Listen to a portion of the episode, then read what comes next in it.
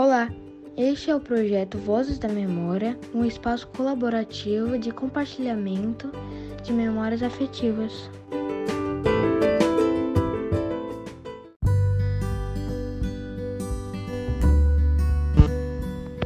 Oi, meu nome é Vitor e eu sou do sexto ano lá e eu vim aqui para contar o dia que eu joguei taco na praia de noite.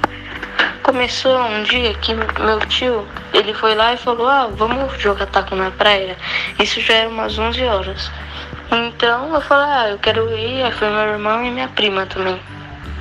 E aí quando a gente chegou lá, tinha várias pessoas e a gente jogou junto com elas. Foi muito legal, porque eu joguei junto com meu tio e aí ele tem mal força. Mas aí, às vezes o pessoal jogava mal longe e eu tinha que pegar. E era muito legal. E aí quando a gente voltou pra casa, a gente se molhou um pouco porque a bola às vezes ia pra água.